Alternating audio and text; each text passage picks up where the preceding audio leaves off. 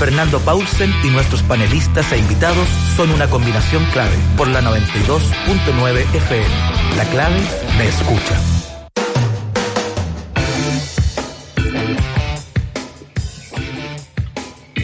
Empieza tu día con toda la energía natural de Marley Coffee, un café de grano orgánico molido al instante con leche descremada. Prueba el sabor de Marley Coffee en sus 12 exquisitas y variadas mezclas que te esperan para recargar tu día.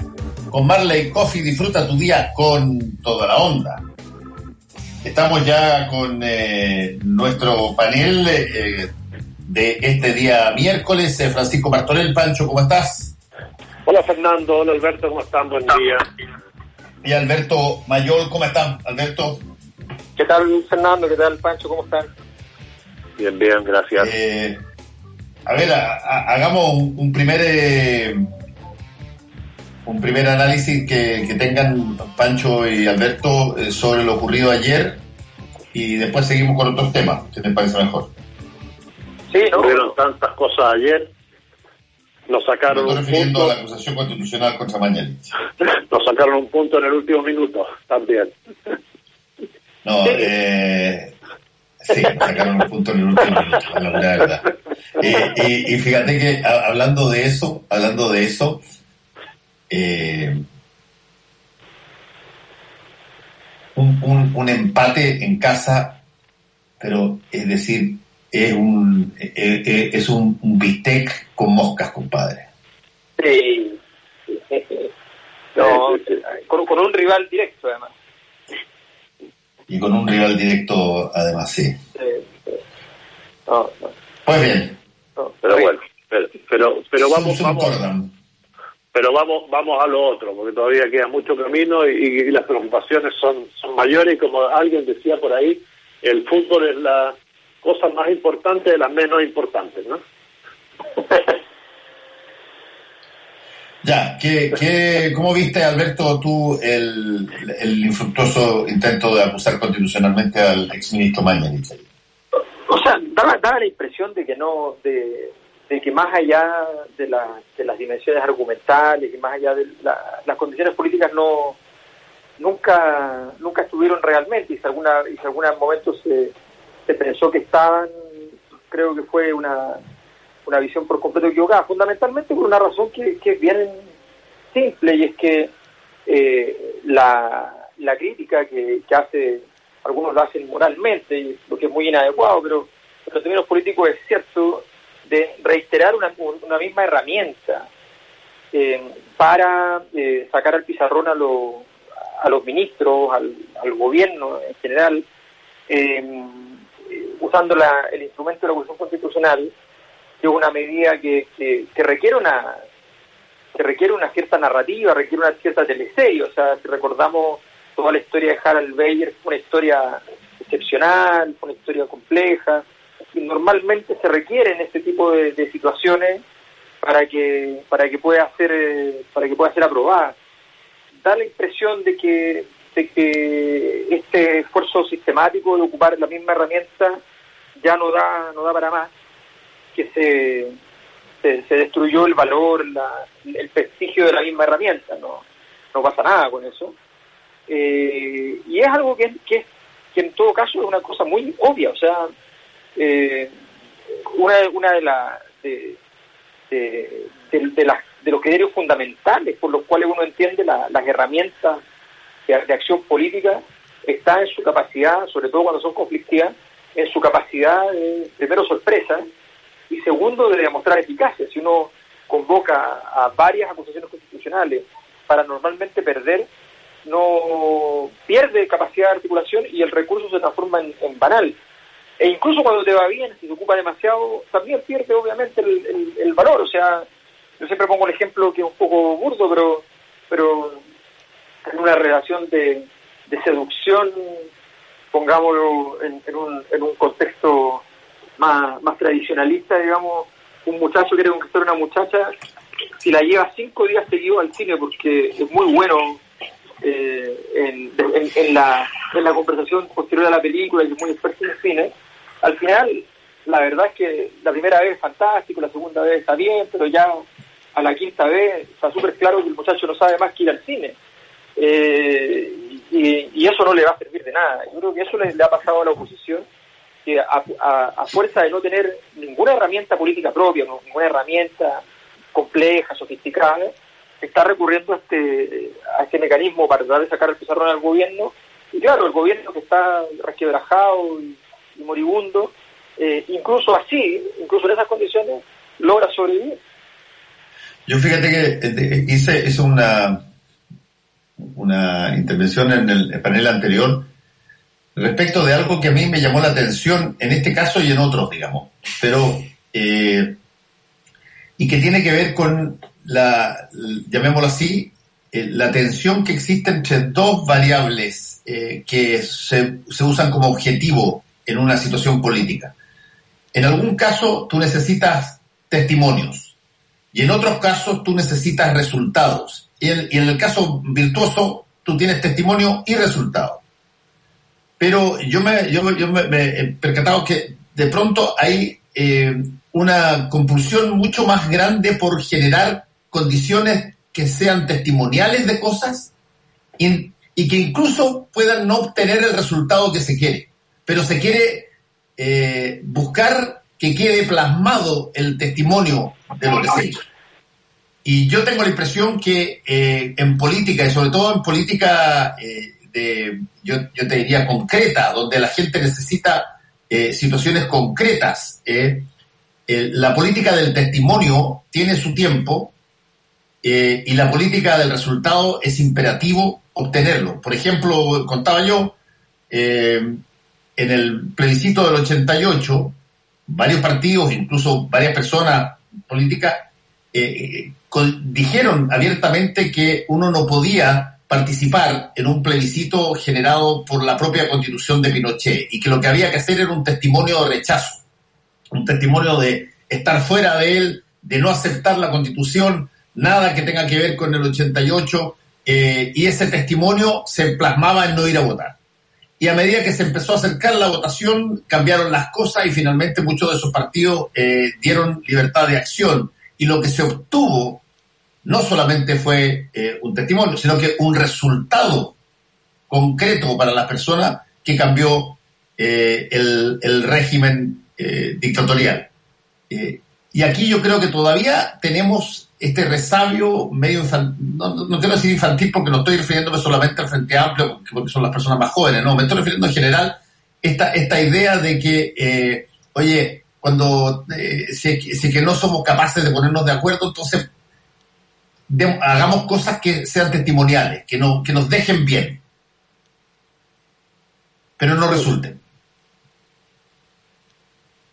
Eh, creo yo creo que hay que eh, haciendo una, una síntesis de, lo que han dicho ustedes dos. Sí efectivamente hay hay cosas que eh, te sirven que en determinado momento no no resulten pero y volviendo al ejemplo de Alberto este de invitar cinco veces seguidas al cine ya sea el hombre o la mujer, eh, es, eh, muestra también una orfandad de ideas, pero también el poco espacio que eh, tiene la oposición para generar y visibilizarse en un Congreso que tiene mucho por hacer y que tiene muchas cosas pendientes. Recurrir a la acusación constitucional, además tan extemporánea como esta, presentada el último día que de plazo para hacerlo, cuando hay una serie de acciones que están ocurriendo en forma simultánea, que tú las puedes desarrollar bien, comisiones investigadoras, el tema judicial, todo lo que se está investigando, etcétera, arriesgarte, eh, porque sabías que ibas a tener este problema, si la acusación de Mañalich, ¿por qué no se presentó contra Mañalich? ¿Por qué no se presentó antes? No se presentó porque efectivamente había una tensión muy fuerte y era muy difícil conseguirlo la mayoría se pudo haber conseguido porque fue 73-71 y eh, el ministro y su defensa se movieron bien para justamente conseguir los votos eh, eh no así eh, la, la, oposición que se quiebra, que tiene además votos que para ellos mismos son inexplicables y que además hoy día aparecen las rencillas más, más desagradables, que son aquellas de enrostrarle al otro, como hacen algunos sectores que votaron a favor, a, los que votaron en contra o se abstuvieron de que tienen, no sé, privilegios del gobierno, familiares en el gobierno. generando además a, hoy es 14, a 11 días del, del plebiscito, una distracción respecto a lo que debiera ser el norte. Es decir, el gran objetivo que reúne a la oposición y a gran parte y aparte también del oficialismo hoy día es el apruebo.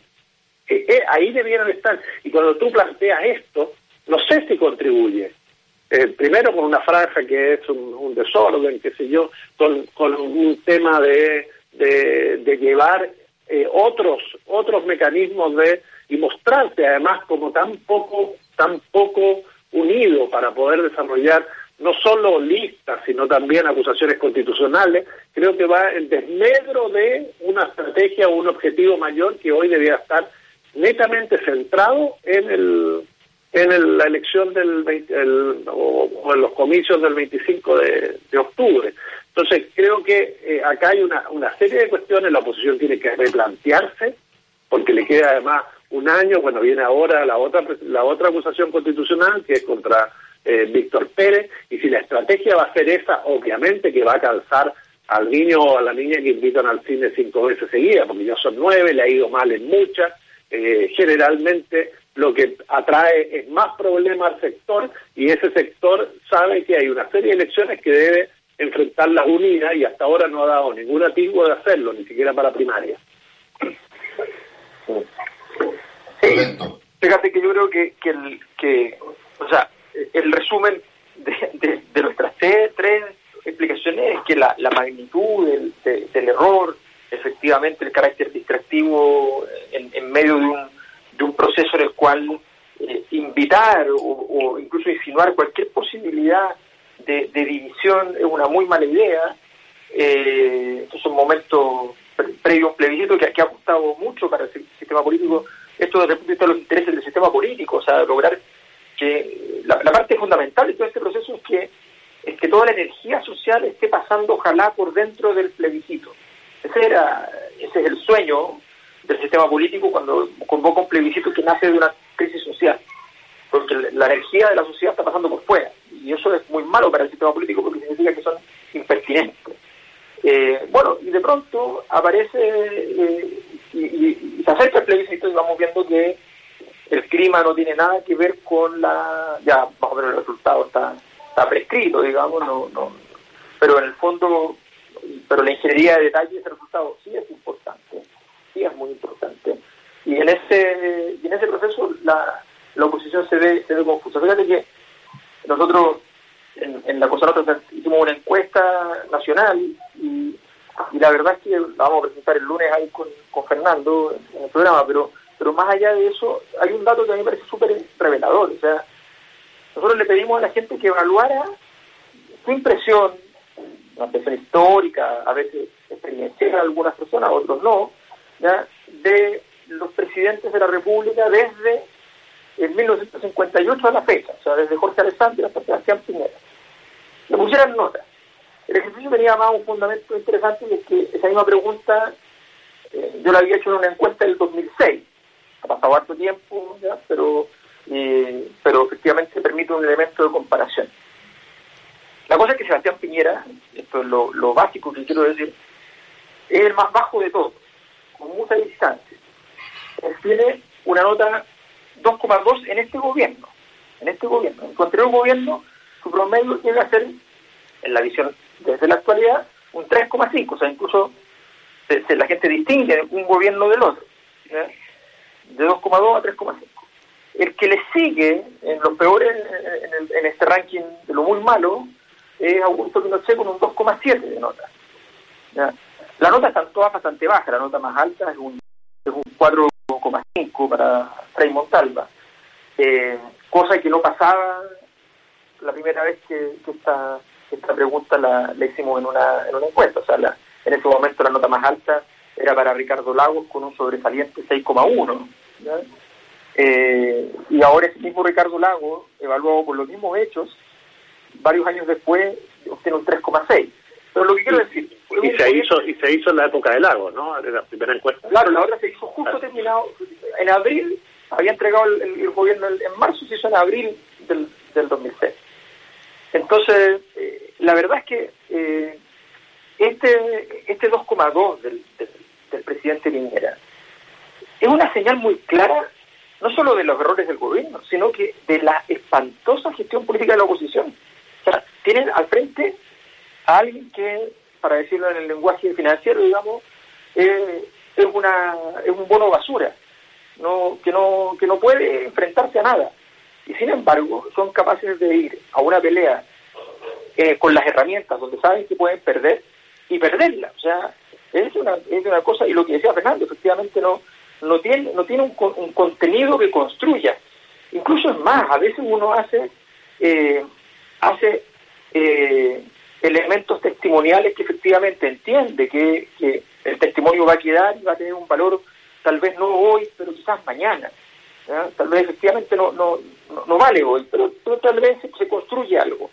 Nada de eso está, está pasando. Nada de eso está pasando. O sea, el, el salto, el salto de Arturo Prat al Huáscar eh, es, para ponerlo en extremo, es un testimonio de alguien que sabe que no puede obtener un resultado, pero eh, entiende que la, la, dignidad eh, y, su país está por sobre el obtener una victoria instantánea. ¿me, ¿me, entiendes?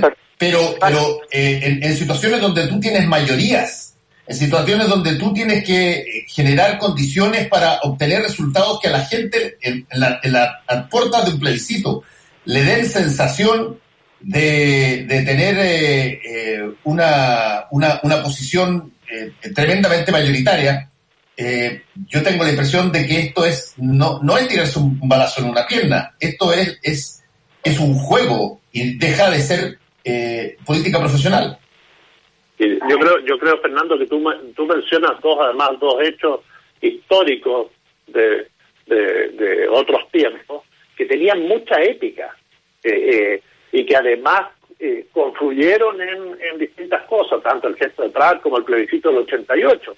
Esta es una oposición sin épica, sin construcción, sin la, una lógica de lo que quiere, que generalmente, si tú lo ves, está eh, muchas veces eh, desarrollando temas por un asambleísmo que tampoco representa a, a, la, a la gente que ellos representan.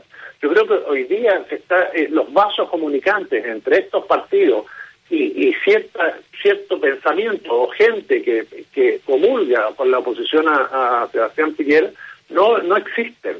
Entonces, están haciendo o están actuando de una manera que eh, es absolutamente ilógica. Pero acá lo que se, debieran, se debieran entroncar con la ética. ¿Cuál es la ética? La ética es el cambio constitucional. La ética es, disminuir la brecha de desigualdad, etcétera. Y están en gestos que no conducen a eso, que no están preocupados de eso. Yo creo que cuando, cuando analizamos o vemos la forma en que se están desarrollando las políticas en la oposición y de ahí vemos claramente que los liderazgos no emergen, no surgen y están entrampados en pequeñeces, es cuando ellos debieran preguntarse, bueno, ¿cómo retomamos esa ética? ¿Cómo, cómo nos, nos entroncamos? ¿Cómo nos comunicamos con la sociedad? ¿Qué, ¿Hacia dónde vamos? Es decir, una, una, una izquierda, una centro izquierda, que esta es su herramienta, pero que no está pensando en el futuro. O, o cuando piensa en el futuro, piensa con las herramientas del pasado, las herramientas del siglo XX y vamos y tenemos que construir un futuro, un, un país para los próximos 40 años, que es el país del, del siglo XXI para entrar al siglo XXII. Esa, esa es la lógica que esta, esta oposición no encuentra y obviamente que ahí eso se ve en este tipo de acciones, pero además en que nos surgen esos liderazgos que se esperaban. Bueno, todavía tenemos espacio para muchas más de estas cosas, digamos. Eh, para, mucho más desastres. Claro, ahora, eh, dentro, de, dentro de las variables, hay una variable que se despegó un poquitito de eh, esta, esta lógica, si tú quieres, más bien de política profesional, que es la ciudadanía. Eh, y que Alberto lo, lo, ha dicho varias veces, digamos, esto de que de pronto salga un millón y medio de personas a la calle sin una instrucción ni, ni, un liderazgo que tenga que ver con los partidos políticos, eh, es, algo que de hecho eh, puede ser un fenómeno mucho más importante que incluso eh, los dilates propios de la política profesional. Claro, porque, porque en el fondo el, uno de las características que siempre nosotros, recordemos que siempre lo comentábamos, era como todas las cosas que pasan en Chile, pero aquí en Chile la gente no protesta, ¿no? no se queda en su casa, se come lo que hay que comerse y, finalmente eh, acepta y accede. Eh, esa hipótesis eh, era, era cierta, era cierta hasta que un, un movimiento sumamente intenso y disruptivo cambió por completo ese escenario, donde una sociedad que era fundamentalmente y exitosa en términos de, las de las teorías del sistema político, en fin, en ese sentido, porque era capaz de permanentemente hacer pasar todo por el mediado por el sistema político, todo proceso, todo, esfuerzo, eh, y la gente aplaudía o criticaba lo que pasaba en el sistema político, pero esa era la, la escena en la cual se producía la realidad. De pronto, hoy día está desintermediada, o sea, hoy día el sistema político no produce ninguna intermediación y en realidad eh, se produce esta sensación de que uno está hablando sobre un elemento que es una cáscara, que no tiene adentro nada, que uno tiene la, la, ilusión intelectual, no necesariamente moral, ni, ni, mucho menos, pero sí la ilusión intelectual de que en algún momento volverá a tener la capacidad de tener algo adentro, pero, pero los días pasan, los meses pasan, los años pasan, y da la impresión de que no, no ocurre. Entonces eso empieza a generar que efectivamente todos los actores eh, los que están adentro y los que están fuera del sistema político eh, se empiecen a, inquietar, eh, a inquietar para, para, para esperanza o desesperanza respecto a este escenario, donde no, donde no saben dónde poner algo que vertebre el proceso y cómo acompañar esta, estos requerimientos sociales. Y finalmente la sociedad queda puesta a la necesidad de hacer ella misma su propio trabajo y ver cómo lo resuelve, cosa que también es inusual, que tampoco tampoco va a ser fácil. O sea, no, eh, imaginarse eso como un elemento eh, solamente esperanzador también es, ingenuo. Sí. Eh, ¿Pancho? Sí, yo siempre recuerdo aquella frase de, Jaime Guzmán en esta hora y se improvisa cuando dice que las sociedades las gobiernan los países, los grupos más o menos organizados. Y lo que hoy es tenemos justamente un grupo que quiere llegar al gobierno y quiere hacer algo eh, tremendamente desorganizado. Y, y eso es, es lo que favorece un poco a que eh, la derecha, con esta mala nota en el gobierno, etcétera, todavía tenga opciones electorales muy importantes para el próximo año, e incluso mantener el gobierno si es que si es que no hay una, si es que sigue esta esta dispersión. Eh, en, ese marco creo que hay una, una responsabilidad, pero eh, además eh, hay que empezar a, hacer política en serio. Y creo que los grupos que hoy están en los partidos políticos todavía están actuando de una manera muy amateur, muy personalista, por una visión muy, muy simplista y superficial de cómo se hace, cómo se forma una coalición. Eh, insisto, y está demostrado no solo porque no llegan a acuerdos para primarias, no solo porque son incapaces de hacer una franja electoral que exprese la épica de lo que vamos a vivir el 25 de octubre, sino que también no encuentran, no se acomodan en la oposición, no, no saben cómo hacer oposición. Y ese, ese es un valor fundamental. Si tú no eres gobierno, eres oposición. Y si eres oposición, tienes que buscar la forma de diferenciarte, no solo del gobierno, sino que además de, ser una alternativa de poder. Y en este momento, eh, desgraciadamente, todo lo que hay en ese sector eh, no es, y eso implica que esta nota que nos dice eh, Alberto, que debiera ser, obviamente, para repetir curso, puede ser también catapultar al próximo gobierno de Chile.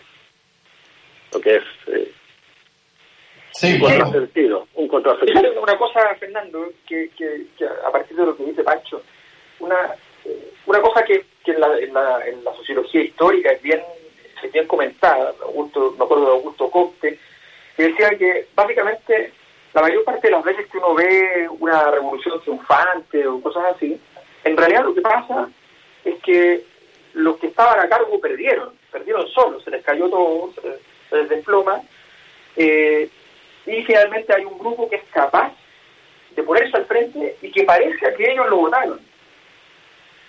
Eh, eso, esa, ese análisis que hace Koch con, su positivismo radical, eh, es muy interesante porque es, efectivo. Hay veces que uno puede decir, no, en realidad esto, el empujón que le dieron fue importante, un factor, pero hay otros momentos en que no. En este caso, lo que tenemos es una situación bien insólita. Bueno, ocurre en algunos países, pero es bien, pero es bien insólito. Me pasa también en, en, Venezuela, que se está cayendo Maduro hace rato, pero la, la derecha es incapaz de, de darle el empujón.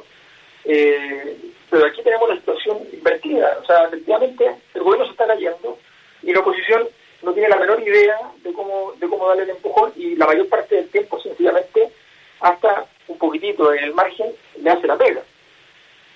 Y, y, Alberto, ante esa situación, y como están cerrados casi todos los centros religiosos, Fátima en, en Portugal, Lourdes, lo más, lo más probable es que pronto van a surgir las ideas de que hay que iniciar una romería a Ginebra, porque sería la única solución eh, que, van a encontrar para enfrentar las próximas elecciones, que para las cuales ya no queda nada. Sí, sí. Bueno, eh, muchachos, eh, muchas gracias, cuídense. Chao, chao. Un abrazo. Volvemos con combinación clave. La clave me escucha.